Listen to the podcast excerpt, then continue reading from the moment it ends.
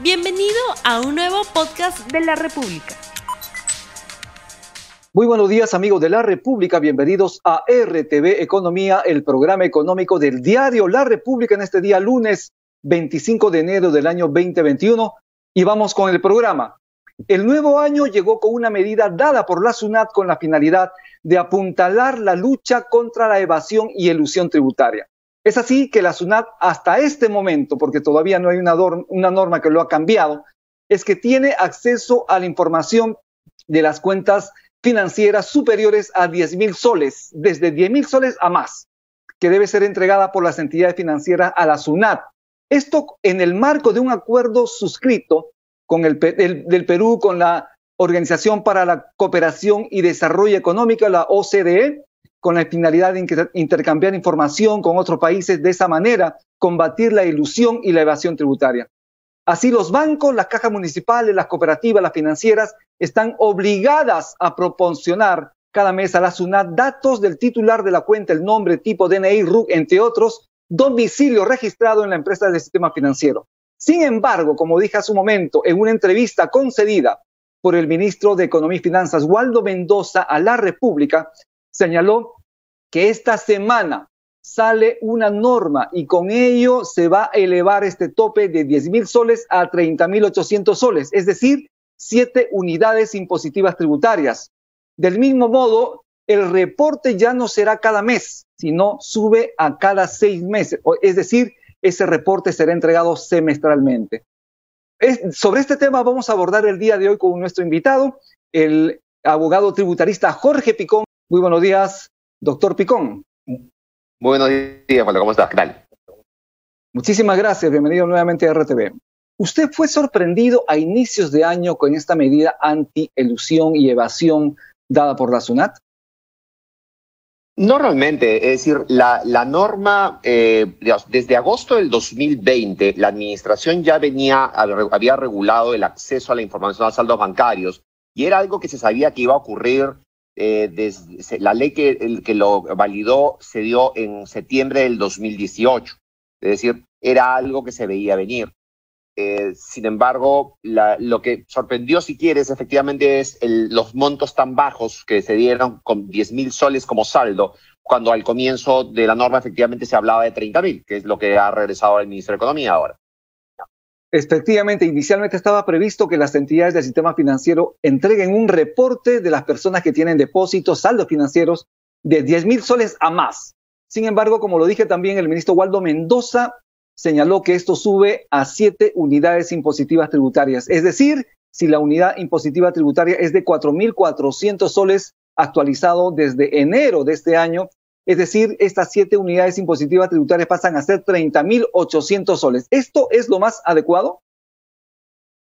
Eh, mira, hay que tener claro que eh, esta, eh, este, el tema de los saldos no es una información necesariamente nueva para la administración tributaria. Es decir, la administración tributaria desde el año 2004, a través del ITF, del Impuesto a las Operaciones Financieras, tiene control de todos los movimientos que las personas hacen en sus cuentas bancarias y por encima de un sol.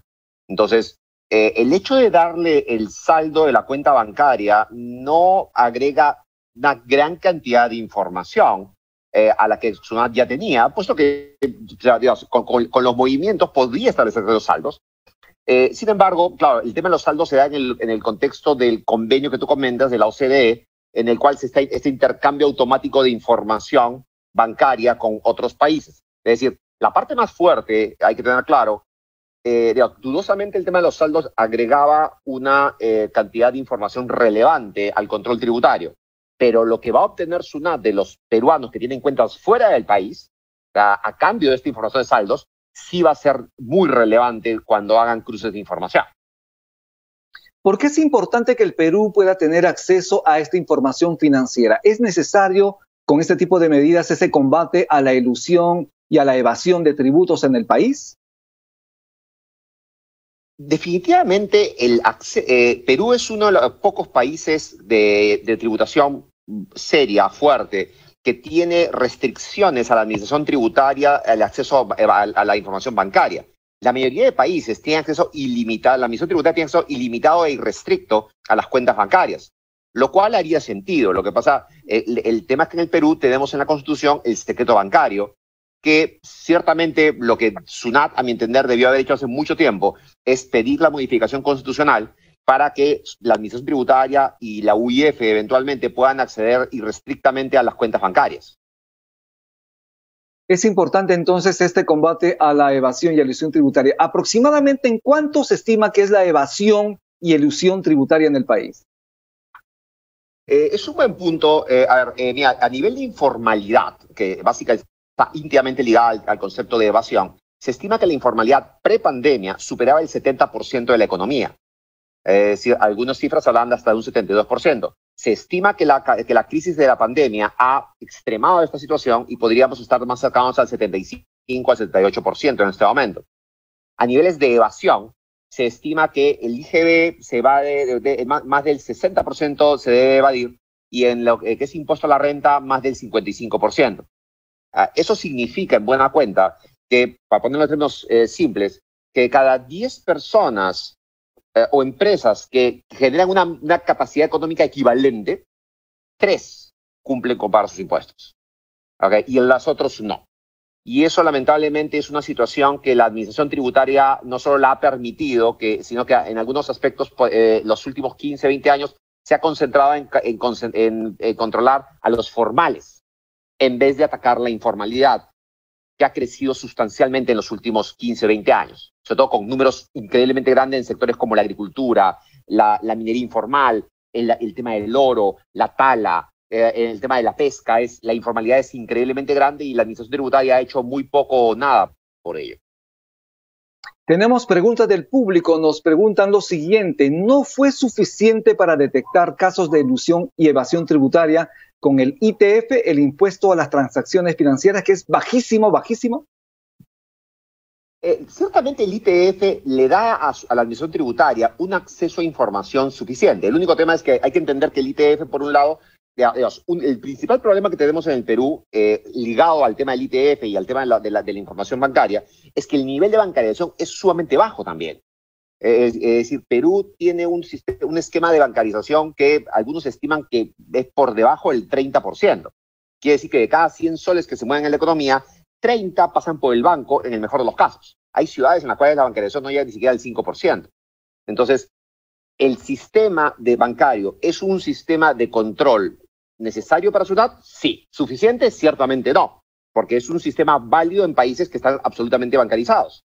Ah, pero países como los nuestros, realmente lo que se necesita es tipo de controles alternativos. Pero ante la pregunta del público, ¿el ITF fue importante? Sí. Pero este tema de los saldos tiene como finalidad principalmente el intercambio de información con las cuentas de afuera, con lo que quiere decir que ahora eh, Sunat eh, soltó una noticia hace un par de semanas que había encontrado eh, solo en Bélgica e Islas Caimán 3.300 peruanos con 3.500 millones de dólares. Entonces, lo que en el intercambio de información, la administración tributaria va a tener acceso a las cuentas bancarias que los peruanos tienen fuera del país, cosa a la cual el ITF evidentemente no puede acceder. Entonces, la única manera es con un intercambio de información internacional. Efectivamente, otra pregunta del público. ¿Por qué los tributaristas, los contadores, buscan sacarle la vuelta a las normas anti-elusión, anti-evasión del país y abren algunas ventanas para que las empresas o paguen menos impuestos o no paguen? ¿Cuál es la respuesta de usted? Bueno, eh, dudo mucho que la mayoría realmente eh, haga eso. Eh, lo, que, lo que es importante tener claro es que los impuestos se tienen que pagar, son impuestos. Entonces, al final uno tiene que pagar lo justo y adecuado en función al tamaño y al, al, esquema de su empresa. Y a veces hay, hay ocasiones en las cuales pues, la, administración tributaria o, alguna persona dice, no, que esta que empresa grande debería pagar aún más no es, que, no es que pague realmente menos, es que paga lo que tiene que pagar, porque los impuestos no son opinables. Uno, si yo hago A, debo pagar 10. No voy a pagar 100, no voy a pagar 1000, por mucho que la gente quiera que pague 1000, yo pago, la ley dice que pague 10. No tengo por qué, por qué pagar más. Así, definitivamente, para que nuestra audiencia conozca un poco más sobre lo que significa presión tributaria. Usted, con ese nivel, esa capacidad de simplicidad, explique a la gente, a nuestras audiencias, qué significa presión tributaria y de esto vamos a conversar un poquito más adelante. La presión tributaria está relacionada con la cantidad de impuestos que se pagan en función al tamaño de la economía. Se mide normalmente en función al PBI. Entonces, el PBI es el producto bruto que generamos, o todo lo que producimos en un año, que en el Perú estaba en 220 billones de dólares más o menos, eh, y cuántos impuestos pagamos en función a eso. Entonces, la presión tributaria de Perú es una de las más bajas de la región, 14%. Ah, eh, sin embargo, aquí hay que ser eh, muy claro, ah, no es que, que paguemos pocos impuestos, es más, pagamos una cantidad exagerada de impuestos en algunos casos. El problema es que los que lo pagamos somos muy pocos. Entonces, eh, como yo le decía, si de cada 10 solo pagan 3, para que lleguemos a 14%, esos 3 tienen que pagar un montón. Entonces, tenemos una sobrepresión tributaria, por ejemplo, en las planillas a veces, eh, en las personas naturales. Las personas naturales pagamos 30% de nuestros ingresos brutos. Es una locura, o sea, no podemos deducir absolutamente nada las empresas que tienen que pagar IGB, selectivo, eh, a, los activos, tienen una presión tributaria que a veces por empresa supera el 30%. Entonces, eh, es importante decir, la presión tributaria de Perú es baja, la presión tributaria de las empresas formales es alta. la solución no es... Sí justamente estamos hablando de 14% de presión tributaria respecto al PBI. Eso lo ha señalado también el ministro de Economía y Finanzas, Waldo Mendoza, en la entrevista que concedió a la República. Pregunta del público, muy sencillito, ¿para qué sirve la presión tributaria? ¿Para qué sirve la presión tributaria? La presión tributaria está eh, justamente le permite establecer a, eh, un país qué nivel de imposición tiene como para poder, estar redestinando sus recursos para poder financiar la obra pública, el gasto social y demás cosas. Recuerden que en el Perú, ah, gracias a Dios, los impuestos son los que financian el presupuesto. Ah, eso quiere decir en principio que mientras yo tenga una mejor, una buena recaudación y una presión tributaria adecuada en base a mi producción, okay, yo voy a poder hacer obra social, a tener reservas internacionales. Bueno, la, pandemia, todo esto que se está gastando y todo lo ha salido de los impuestos que hemos venido pagando durante 20 años. Entonces, la presión tributaria es una herramienta que permite, y tampoco está bien que un país grave demasiado, ¿ok? Pero que grave, que, que grave muy poco en función a lo que produce, está mal también. Entonces, nuestro, como país, nosotros tenemos que tender a aumentar nuestra presión tributaria por lo menos a un 17-18%. Pero, lamentablemente, aquí, aquí remarcarlo, no se trata que las empresas formales y grandes o lo, que paguen más, porque ya pagan mucho. de lo que se trata en el Perú es de ampliar la base atacando la evasión y la informalidad. Definitivamente es importante atacar la evasión, obviamente tributaria, pero también atacar la informalidad. ¿Qué implica para el país que más de 3.000 peruanos, personas que tienen dinero, hayan llevado esos recursos económicos a paraísos fiscales? de alguna forma estarían buscando evadir el pago de impuestos en el país. Explíquele al público usted eso y en qué consiste. Eh, hay que tener claro, los paraísos fiscales son jurisdicciones en las que se caracterizan básicamente por ocultamiento muchas veces de información y por, el, eh, eh, por no cobrar impuestos. Entonces, se, pueden, se han utilizado de muchas formas. Se han utilizado para fines lícitos y para fines ilícitos se estima que, hay un, eh, hubo un reciente trabajo en el 2018 en el que se estimaba qué tamaño de la economía mundial tenía su dinero en paraísos fiscales y se estimaba que zonas como Latinoamérica específicamente tienen el 35% de sus recursos en paraísos fiscales. ¿Eso necesariamente es evasión? No. Podría ser que las personas hayan declarado sus rentas o haya provenido de rentas no declaradas, pero ciertamente el hecho de que la administración tributaria tenga la capacidad de preguntar siquiera Oye, ya sé que tienes el dinero ahí, explícamelo cómo lo generaste. Es una herramienta esencial. Ah, ese dinero, ese, esas cuentas pueden ser, como, como les digo, podrían ser actividades lícitas, pueden ser actividades ilícitas. Podría haber pagado impuestos, podría haber evadido impuestos. Pero si yo no lo sé, no puedo hacer las preguntas. Y lo que ahora tiene que hacer la misión tributaria es seguir recabando información y empezar a hacer las preguntas correctas de dónde sacaste el dinero. Hazme un flujo de dónde, de dónde vinieron ese dinero. Es importante entonces tener las cuentas claras. El ministro señaló también, y usted lo ha repetido varias veces, la presión tributaria en el Perú es 14% del PBI. Pero esto lo tenemos ya hace aproximadamente 50 años que está dando vueltas, un poquito más, un poquito menos, ¿Qué hacer para elevar esta presión tributaria y donde todos realmente paguen los impuestos que correspondan? Bueno, la presión tributaria, como la conocemos hoy en día, la de Perú más o menos la tiene desde la década del 90, en la que tiene el sistema tributario actual. Entonces, eh, hay varias maneras de poder eh, aumentar la presión tributaria, pero hay que tener claro, para poder dar la, la medicina, primero tienes que tener claro cuál es la enfermedad. Entonces, en el Perú, la ilusión es un problema, bueno, podría ser, pero es un problema menor. O sea, decir, bueno, puede existir seguramente, ¿ok? Pero la administración tributaria le ha dado mucha notoriedad a la parte normativa, cuando lo que ocurre realmente es un problema de informalidad y de desacato de las normas. Creo que nos pasó una factura muy grande y muy fea con el tema de la pandemia. O sea, el, el darnos cuenta que gran parte de la población no cumple con las normas. Y eso se plasma en el tema tributario, laboral y también en el tema de sanitario. Entonces, si las personas no cumplen con las normas, uh, pues lamentablemente, eh, digamos, resulta que hay un grupo que las cumple y otro que no las cumple. Entonces, cuando uno ve la presión tributaria, lo único que tiene claro es que hay un enorme pedazo de la economía okay, que no paga impuestos, que vive de espaldas a, la, a toda esta realidad. Y la administración tributaria no ha desarrollado los mecanismos de control que fácilmente podría desarrollar. Hoy en día, la tecnología le permite usar drones, le permite usar cosas que Sudán no venido usando. el, control de transporte de, transporte de mercaderías es algo que Sudán debió haber implementado hace años y no lo ha hecho.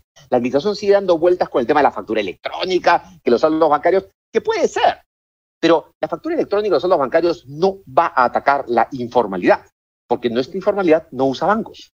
Y es algo, como digo, para poder eh, entender cuál es la medicina, tenemos que entender cuál es la enfermedad primero.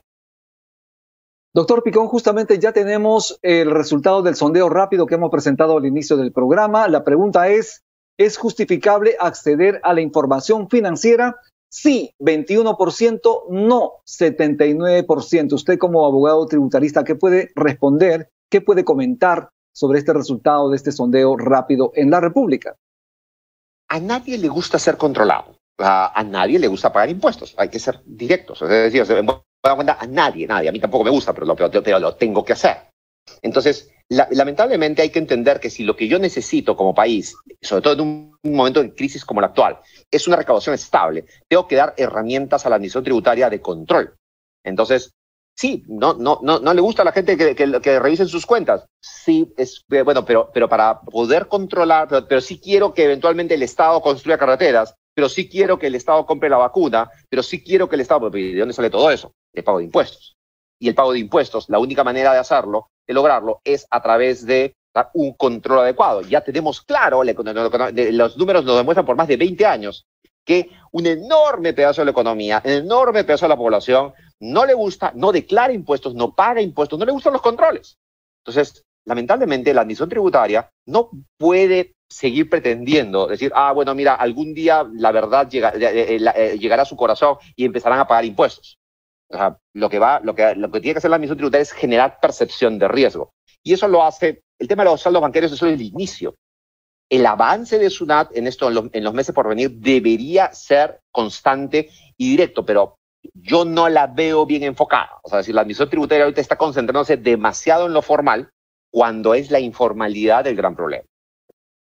Muy bien, otro anuncio para terminar el programa también con esta respuesta final. El ministro también señaló que esta semana se incrementa el, de alguna manera automática el impuesto selectivo al consumo ad valoren, que es automático con la inflación, pero también el impuesto selectivo al consumo específico en el caso de la cerveza, de los cigarros y de los licores con alto grado de alcohol. Esta es una medida efectiva con la finalidad de alguna manera de eh, aminorar el consumo, por ejemplo, de cigarrillos o, o, o, de licores y de alguna manera también recaudar un poco más. ¿Qué opina usted? Bueno, definitivamente si yo hago algo más caro de lo que era antes, evidentemente el consumo va a verse afectado. El único tema que hay que tener cuidado, o hay que decir que el selectivo es, el impuesto típico que se aplica cuando la recaudación está mal, que, todos sabemos que está mal. La recaudación quedó más del 17% del año 2019 al 2020 así que está muy mal. Aumentar impuestos como el selectivo es una medida, eh, bueno, no es desesperada, pero por lo menos me parece que es una medida efectista que, debería tener algún resultado. El impuesto selectivo funciona de manera diferente a todos los otros tributos, porque tengo muy pocos productores. Controlarlo es muy sencillo. Ah, entonces, desde ese punto de vista, aumentar el selectivo va a aumentar recaudación. Sin embargo, hay que tener cuidado. Cuando se aumente el selectivo, podría haber un problema de producción nacional cuando yo no controlo la variable del contrabando. Es decir, perfecto, si tú vas a aumentar el impuesto selectivo a las cervezas, ten cuidado de, que el contrabando no se te salga de la mano porque estás haciendo más rentable el contrabando. Entonces, eso ya nos ha pasado varias veces como país. O de repente le aumentan el selectivo al producto regulado y el contrabando se, dispara, eh, el, nivel de contrabando porque lo hace más rentable. Entonces, lo, único que tiene que tener cuidado el Ministerio de Economía es que en estos aumentos de selectivo tenga bien cerrado el control del producto alternativo. Porque claro, si yo disminuyo el consumo de cerveza o de licores formales, se sabe que cerca del 90% de los licores como el whisky, el ron, el vodka, viene de contrabando. Entonces, ya podría tácitamente estar golpeando la, producción nacional en un momento en el con lo que se requiere desempleo, si yo no, y, y fomentando el contrabando. Esa es la parte que hay que tener cuidado solamente. Muy bien, doctor Picón, estamos ya cerrando el programa. Muchísimas gracias. Sus palabras para despedirse el público que le está viendo en este momento, por favor. Es, estamos en este momento en una crisis eh, tributaria, digamos, bueno, el país ha tenido tres problemas, desempleo, caída de inversión y caída de recaudación. La caída de recaudación requiere el esfuerzo de la administración tributaria y requiere el esfuerzo de los peruanos para poder sacar adelante, eh, porque ese es el cimiento de nuestro crecimiento en los años por venir. Y hay que, hay que ayudar a SUNAT a tomar las medidas correctas y también a los gobernantes a tratar de decirles, tengan cuidado de no equivocar el diagnóstico de los problemas, ¿no? Bien, muchísimas gracias. Estuvimos con el abogado tributarista Jorge Picón. Hemos hablado sobre el tema de impuestos. Muchísimas gracias por estar aquí en RTV Economía. Mi nombre es Rumi Ceballos. Nos vemos el día de mañana. Que Dios lo bendiga. No olvides suscribirte para que sigas escuchando más episodios de este podcast.